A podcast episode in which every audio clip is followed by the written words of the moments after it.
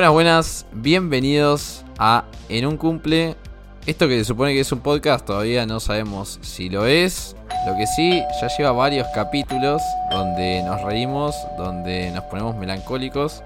Pero me parece que en este capítulo va a pasar más de lo primero que lo segundo. No sé, eso después lo va a decir la, la invitada que directamente la voy a pasar a presentar. Ella es muchas cosas, pero muchas cosas. Incluso cuando yo estaba hablando, armando este especie de guion, organizadora de eventos, más que de eventos, de mega eventos, así súper gigantes, con muchos artistas y muchas cosas. Guionista, productora, ya de todos los ámbitos, ya vamos a estar hablando de todo. Y además tiene el privilegio de ser mi tía, que no es poca cosa, ojo, ojo, eso también hay que tenerlo en cuenta. Y la voy a ir directamente a presentar desde Mendoza. Vieron que acá venían muchos internacionales, pero pocos de provincias. Y desde Mendoza, mi tía Laura Fuerte.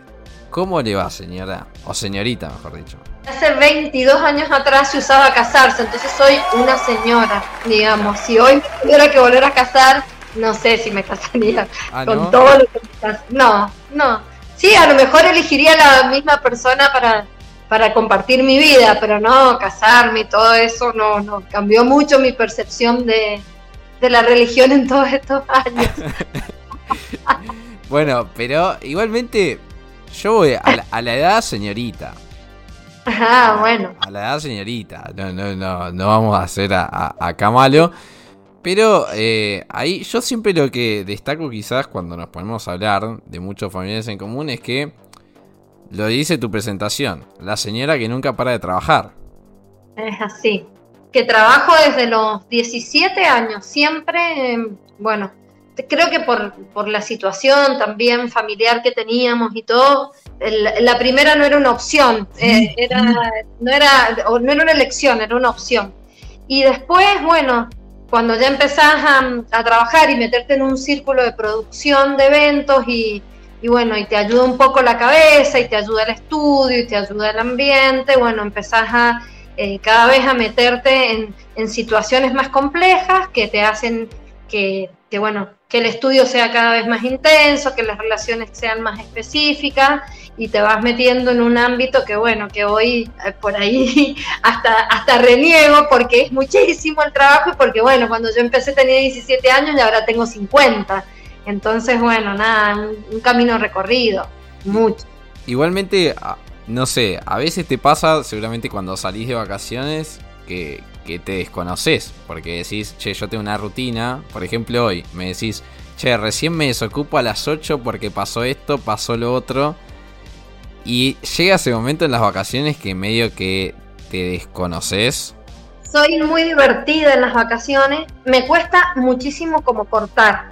Son tantos años de llevar una dinámica laboral, porque también eh, dedicarte a los eventos, a las vendimas, a las producciones de, grande de grandes cosas, significa a veces también que cuando todo el mundo descansa, nosotros estamos trabajando.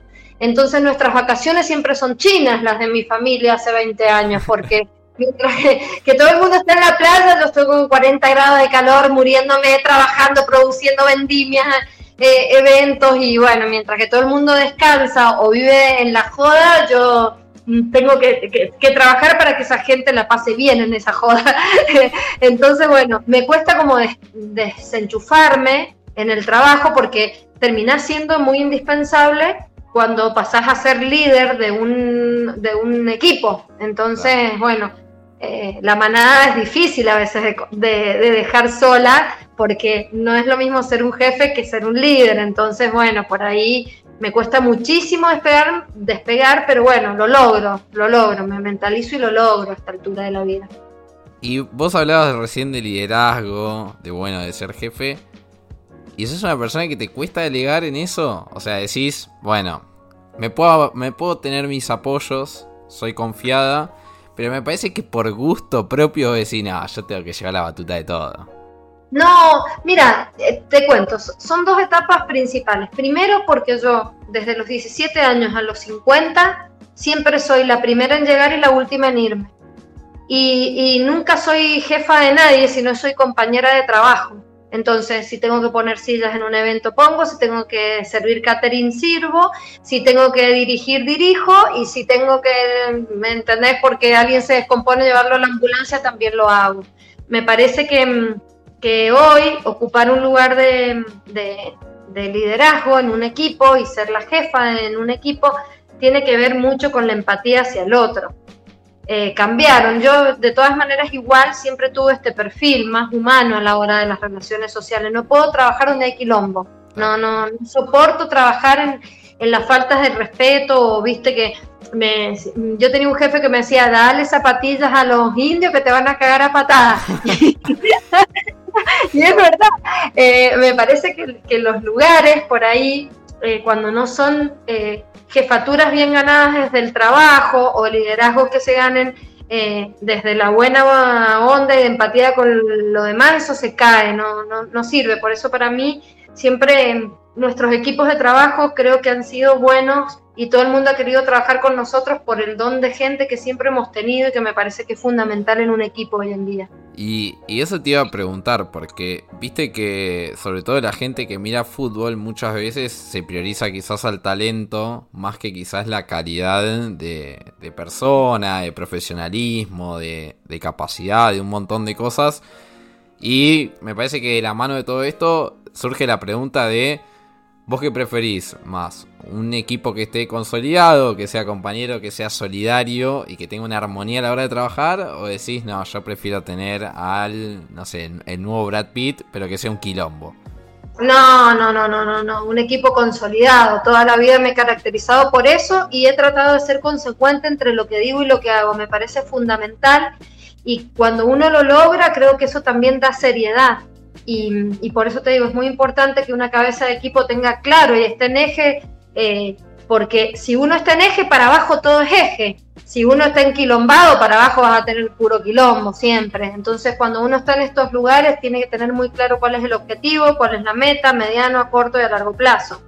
Me parece que eso es lo que nos hace también, ni mejores ni peores, pero sí diferentes. El respeto, José, siempre abre puertas.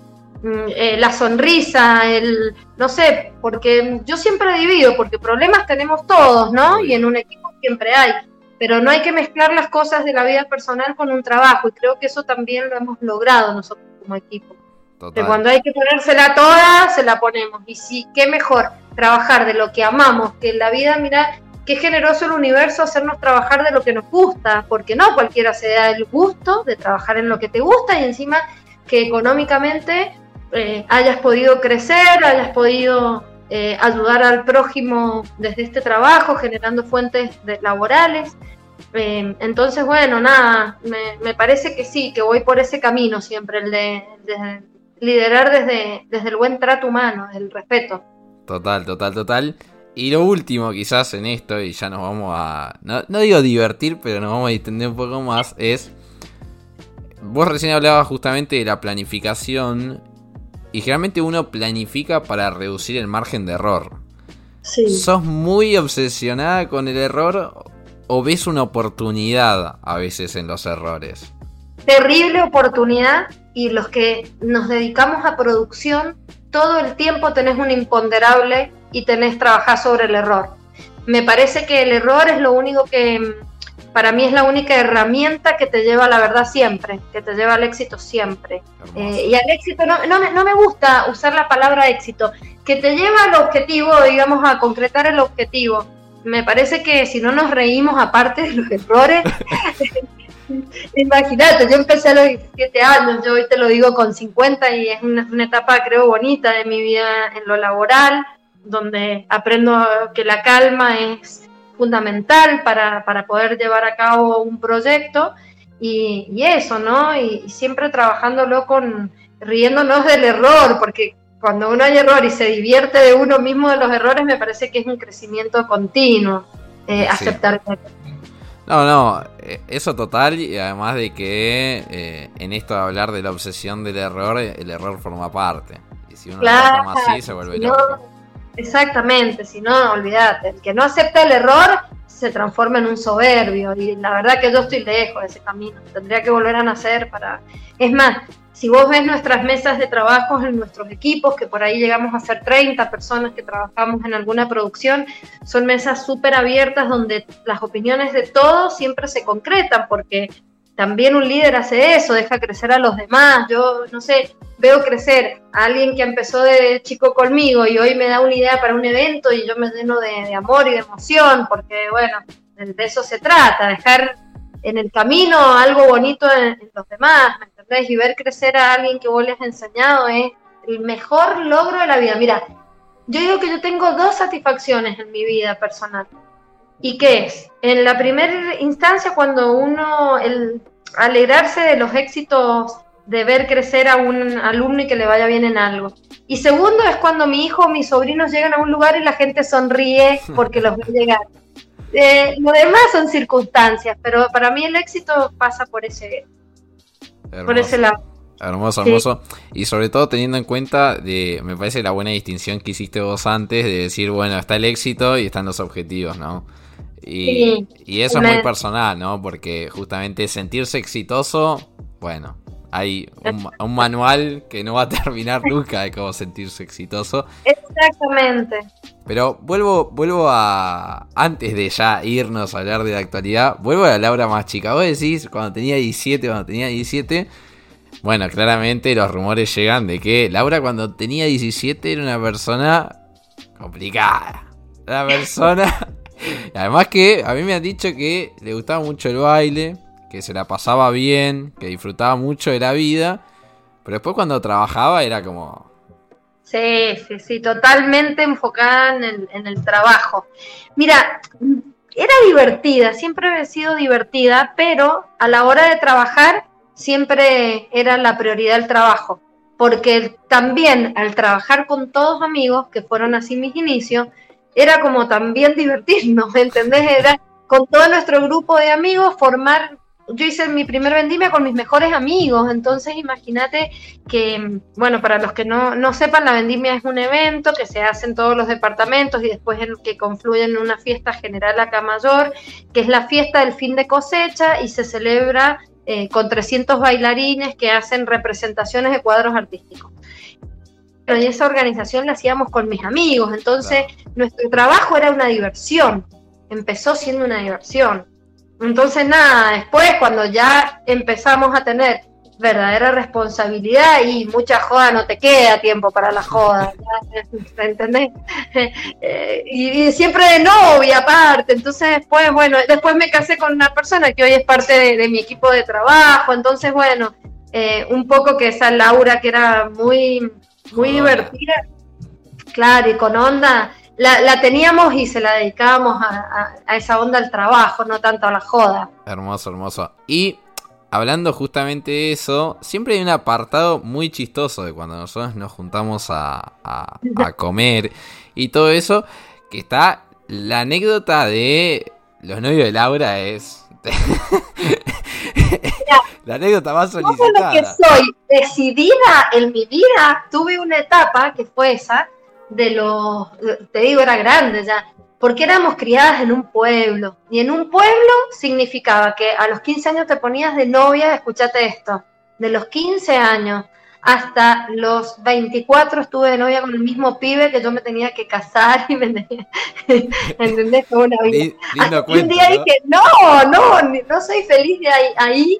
Y bueno, y ahí empezó mi conflicto, porque no sabía si dejarlo, si el otro me gustaba, eh, a todos me gustaban y bueno, y, todo lo que era decidida para todo, eh, en, mi etapa así adolescente era como que me había encontrado un mundo en el cual me costaba mucho eh, definirme. Entonces, bueno, por eso tengo esa etapa que todos dicen, los novios de Laura no fueron tanto, fueron tres, pero tres que no, no podía definirme por cuál me quedaba.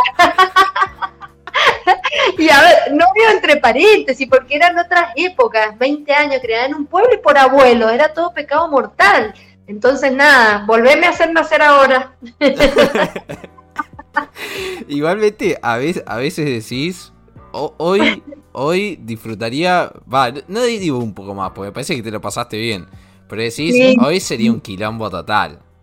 Hoy sería, claro, hoy sería otra Laura, saldría más, disfrutaría más, conocería más y a lo mejor no me hubiera pasado esto de que fue un conflicto muy existencial en mi vida tener que definirme por tres personas porque no sabía discernir a lo mejor entre lo que era el amor y lo que era querer. Entonces, bueno, nada, por eso te digo, eh, los errores siempre son los que nos hacen después ser la persona que somos hoy, que elegimos ser, porque en la vida es todos los días una decisión, es todos los días una decisión. Eh, una pareja, un trabajo, el cómo tratas al otro, todos los días es una decisión de quién uno quiere ser y bueno, eh, es parte de la identidad. Imagínate si yo te pregunto a vos por tus amores.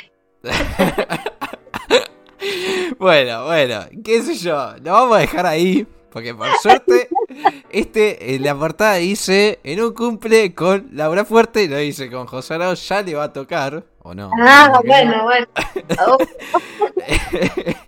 Pero eh, me gusta, me gusta. Ya, ya se dieron cuenta eh, cómo es esta mujer que no se deja intimidar por nada ni por nadie. Oh, no, por supuesto. Eh... yo, pero te cuento, mirá lo que es la vida, que yo tengo un hijo que, porque nosotros con, con Pablo consideramos que, que, tenemos una cabeza muy abierta, hemos sido como así pioneros en, en abrir cabezas y acompañar mucha gente, con decirte que yo hoy en mi vida de actividad privada tengo una academia que se llama Yo Soy, donde tengo 300 alumnos y que nos eligen fundamentalmente porque es un espacio donde ellos pueden ser ellos sin que nadie los juzgue, donde puedan ser felices, donde eh, se puedan expresar y nadie los, los cuestiona. exacto, nadie los oprime, eso es fundamental y tengo un hijo que estudia psicología y que es toda una estructura. Entonces, imagínate que todo el tiempo estamos aprendiendo los papás de los hijos y son grandes maestros los hijos, porque bueno, nada, yo quería que jugara al fútbol y mi hijo era súper intelectual, eh, viste, todo lo que una mamá em, de familia conservadora tenía en esa cabeza, el primero que me rompió todas las estructuras fue mi hijo, entonces bueno, por eso te digo que la vida es, eh, nunca hay que decir nunca, porque lo primero que uno dice nunca es lo que te rodea. totalmente, totalmente. Y me quedo un poco con eso, ¿no? Antes de justamente ir a esa evolución, porque recién hablaste hasta la primera vendimia, pero justo el surgió Juan, que hoy por hoy digamos que, bueno, también está Pablo, te queremos Pablo, pero Juan es como allá arriba. O sea, está a otro nivel total y me parece que está a otro nivel justamente por esto que vos contás de que es un tipo que todo el tiempo te está llevando al límite, te está cuestionando absolutamente todo, ¿no? Todo el tiempo, desde un respeto, mira, tiene 19 años y yo te soy sincera, no sé lo que es haberlo retado en 19 años. Em, el diálogo siempre ha sido como nuestro gran instrumento. Sí, cuando fue chico lo tuve recontra, sonando con los límites. Me parece que, los límites en un niño son muy valiosos porque lo veo en 300 niños que tengo acá en este lugar y me parece que un niño con límites y con hábito em, se ordena para toda la vida y eso, pero se me fue la mano. este es el otro extremo.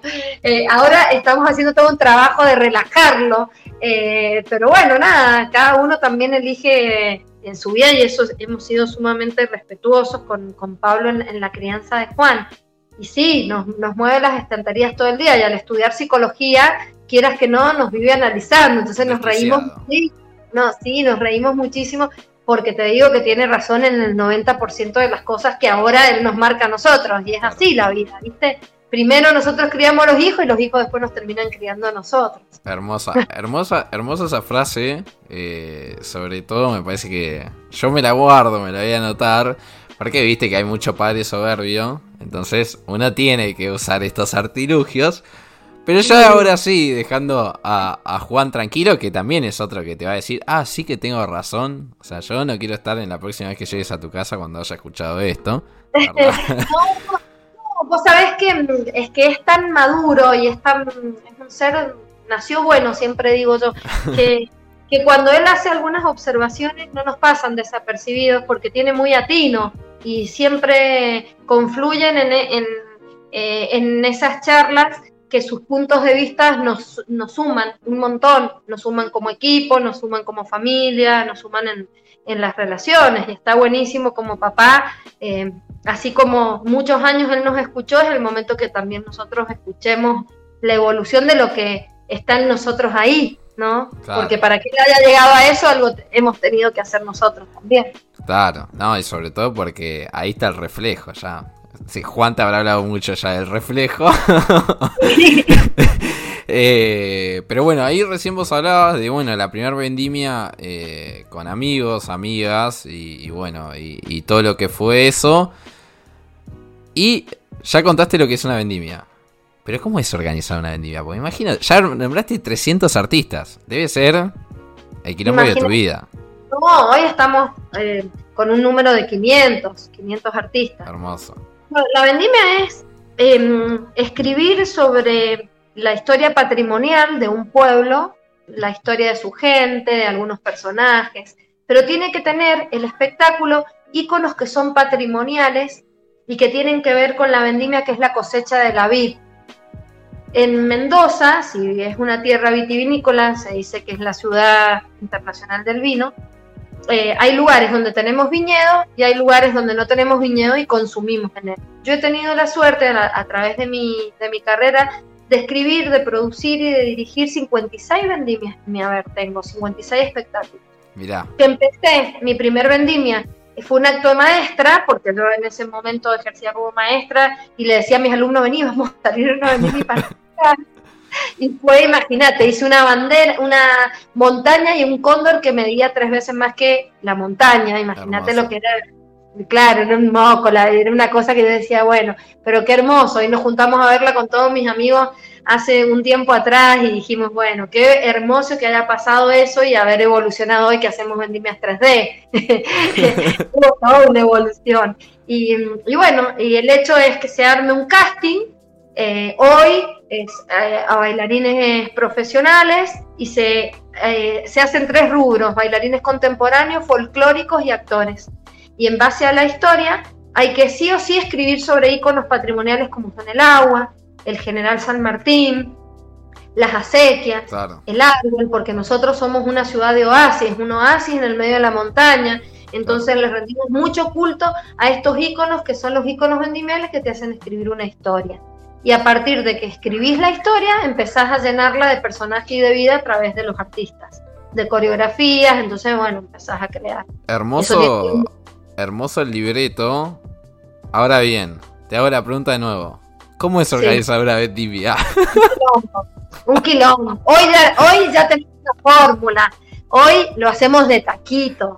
Eh, la verdad, eh, porque tenemos duro. Vos imagínate, es vestir cada cuadro, es la, es eh, el, el, libreto, es organizar el equipo, es que cada uno cumpla su rol, vestuario, utilería, escenografía, utilería mayor, utilería menor, o sea, vos imagínate, voy a hacer un cuadro del agua, entonces me imagino que son 60 bailarinas vestidas de plateado, ¿cómo va a ser el vestuario? El que lo diseña, el comprar la tela, en hacer 60 trajes iguales, teniendo en cuenta que una es 60, 90, 60 y la otra es 80, 90, 200. Hermoso. Es hermoso, o sea, tiene una, una dinámica, es parte de nuestra vida. Yo hoy te lo hago como una sopa, una vendimia, porque tenemos ya como una fórmula que es la que nos ha hecho ni mejores ni peores, pero sí diferentes con mi equipo. Porque antes la vendimia escribíamos el cuadro de San Martín, el cuadro del agua, el cuadro del huarpe, el cuadro, los cuadros patrimoniales. Hoy nuestro equipo de trabajo cuenta historias y yo, como hago mucho en los pueblos, siempre cuento historias porque hoy no, no están los granaderos de San Martín, pero hoy la metáfora es que nosotros somos esos granaderos. Claro. Claro, ¿Entendés? El pueblo cuyano somos nosotros desde nuestro trabajo, desde nuestra idea. La música, para mí es esencial el trabajo musical que tiene cada una de nuestras producciones. Le dedico mucho tiempo a la música porque eso da la exquisitez y la sutileza de que después la puesta en escena eh, tenga una dinámica estética que sea acorde a lo que he escrito, entonces eh, los picos de emoción, todo eso al escribir me puedo dar ese lujo, ¿entendés? Que no es lo mismo encontrarte con un libreto y tener que ponerle vida a algo que creó otra persona. Claro, claro, claro, totalmente. Y antes de ir al próximo escalón, hablamos mucho de la música. Y bueno, se imaginarán que tantas vendimias, me imagino habrás conocido a 500 músicos y artistas y todo lo que te ocurra. Más allá de eso, te ha dejado un par de amistades, ¿o no? De esos artistas que vos decís, qué piola, qué piola de conocer a esta persona.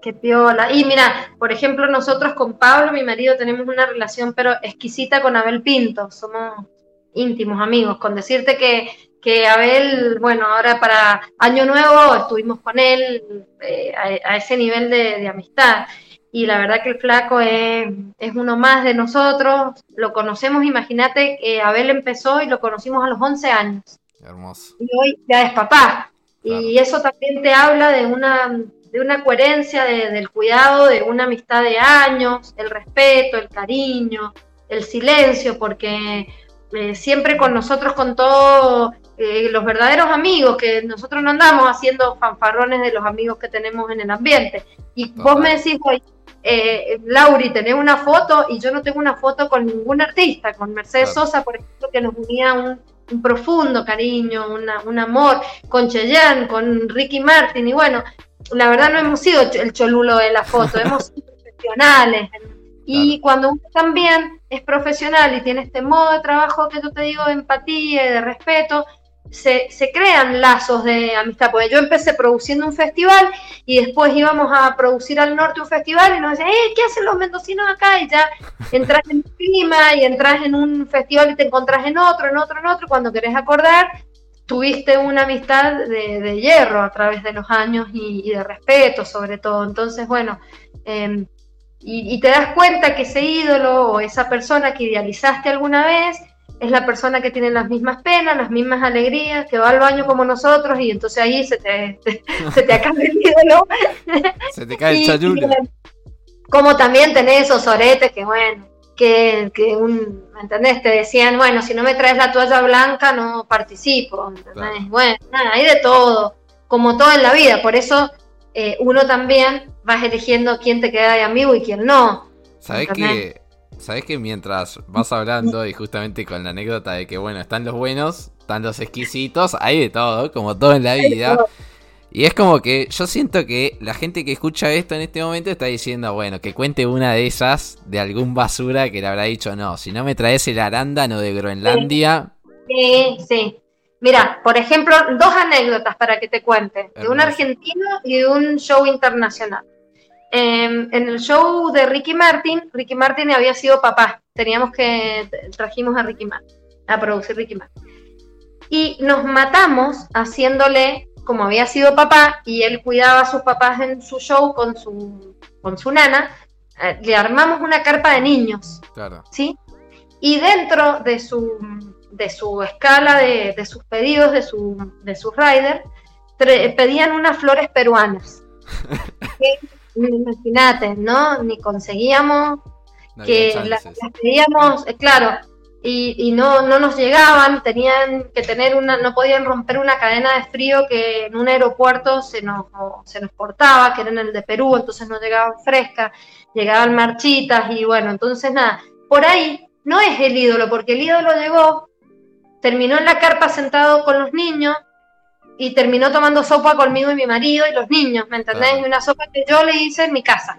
Entonces, las flores, que tanta historia me habían hecho el circo de, su producción, no le dio ni pelota y me dijo, y por esto estuviste preocupada cuando, mirá, me hiciste la sopa que hoy, porque llovía y hacía mucho frío, me está salvando, ¿me entendés? Eh, eh, o sea, por ahí es eso. O un nacional que me dijo, no, mira, yo pedí toallas blancas, de acá hay toallas negras, entonces si no hay toallas blancas no voy a actuar. Y yo te juro por Dios que vos le ponías en ese tiempo una chupalla y era un cosechador más. Entonces, bueno, viste, eso, eso pasa, eso pasa. por ahí el ambiente que genera un ídolo lo lleva a ese nivel de extremo de, de incoherencia que no es el ídolo, ¿me entendés? Claro, claro. Totalmente. Y debe ser también un poco lo, lo, que rodea. Lo que sí nos vamos con el concepto de que Ricky Martin, además de estar buenísimo, es un copado total. es un amor, un amor. Terminó, imagínate, después con todo, sacándose fotos con todos los chicos que habían trabajado en su producción, con un cariño enorme, a cada uno le regaló una remera, con un cariño eh, excepcional. Yo ya lo había visto en Viña del Mar, en un evento en el Festival de Viña del Mar, yo ya lo conocía. Él se acordaba de mí, yo era un pinche en Viña del Mar, de que trabajaba en producción y bueno, y él se acordaba de mí, de verme trabajar. Entonces, bueno, vos decís, bueno, viste, hay un corazón, por algo son lo que son y llegan donde llegan. Claro, totalmente, totalmente. Ahora sí vamos a ir al otro escalón que yo había anticipado. Hablamos de escribir historias, contarlas, fijarse mucho en la música. Y todo esto me parece que se nuclea un poco en el teatro. Una incursión tuya que es, ahora no vamos a decir nueva, pero en todos los años que laburaste es de los últimos años.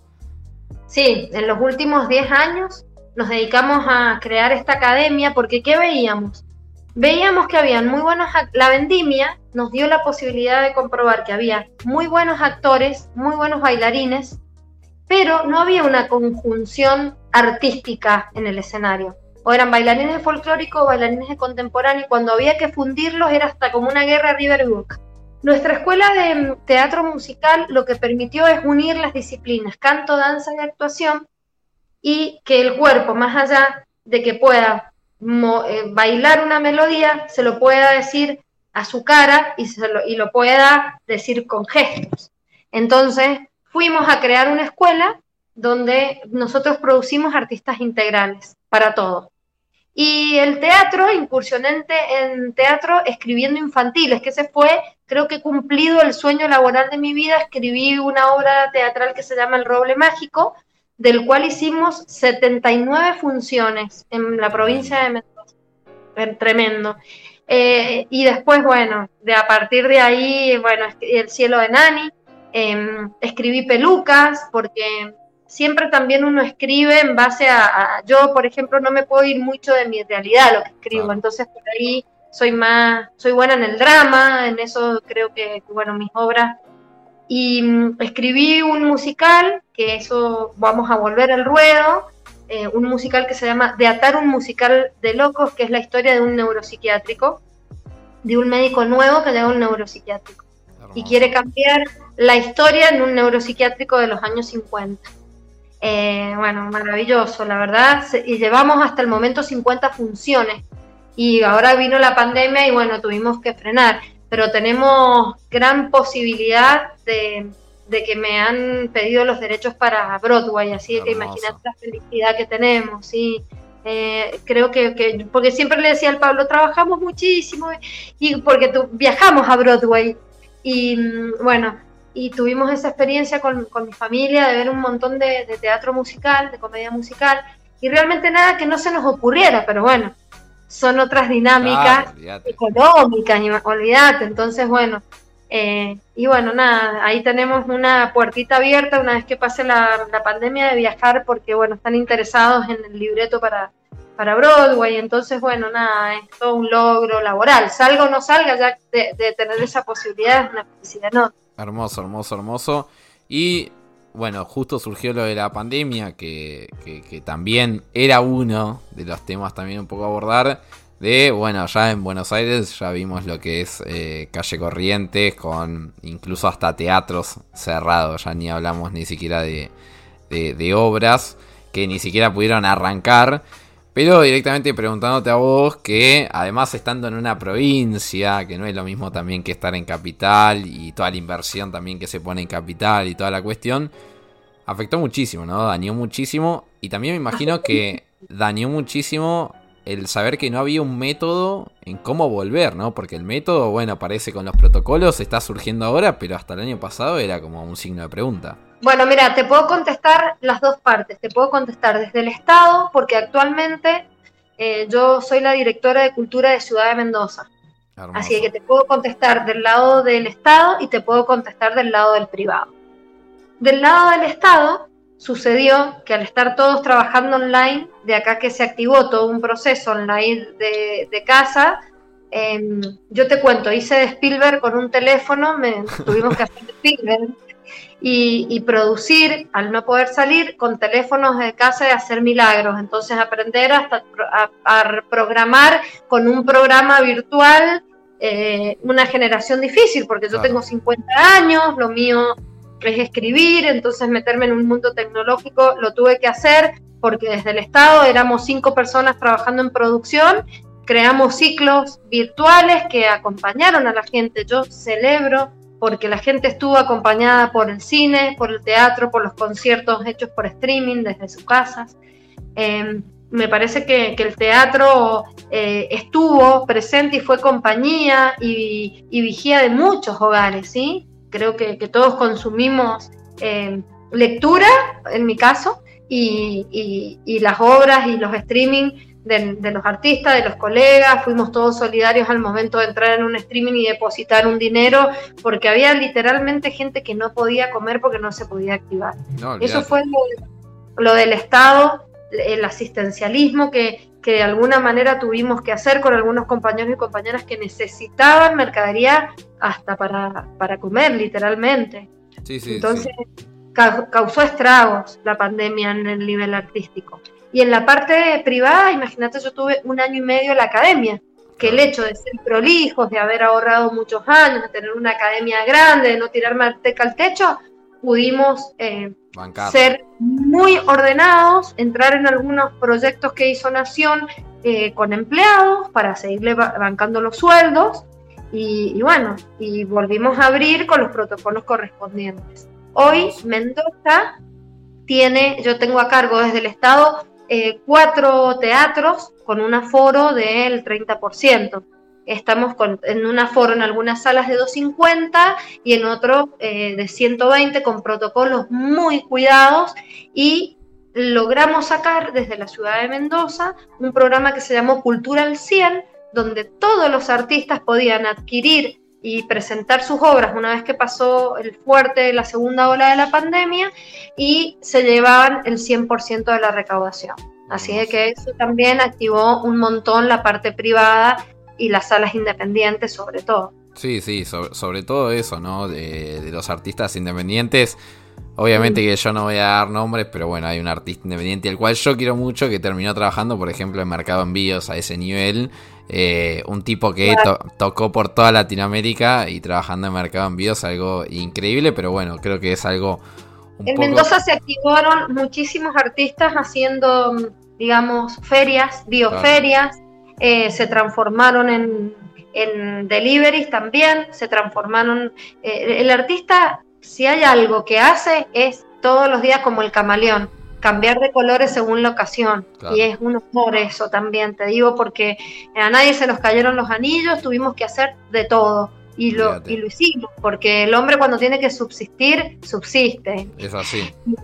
Eh, y es así, pero también celebro que, que el artista acompañó, acompañó a través del cine, acompañó a través de, de, sus conciertos, acompañó a través de sus dinámicas, de sus textos, de su, de su teatro, acompañó eh, y creo que se le dio mucho valor a lo artístico durante la pandemia. Tuvo una visibilidad a través de, de los medios audiovisuales que fue muy importante, ¿viste? Acá estamos, mirá, te estamos entreteniendo, así como los médicos fueron eh, estandarte, yo creo que los artistas fueron estandartes de compañía para muchos hogares que hubo mucha gente solitaria. Totalmente, totalmente. Eh... Un clic estaba sola en el mundo literal.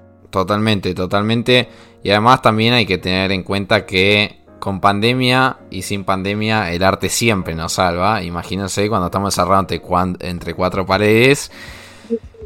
Y ahora, ya llegando al final, eh, me toca hacer la última pregunta. La tuve que pensar. Eh, porque bueno, en cierto punto tenés tantas aristas que, que, uno no se termina de decidir. Un poco, un poco lo que te pasó vos con el amor. Entonces, la pregunta es, ponele tía que te voy a buscar a tu casa, llego con el DeLorean. Ahí, volvemos atrás a esos 17 años. Te encontrás de nuevo con Laura, de esos 17 años. ¿Qué le decís?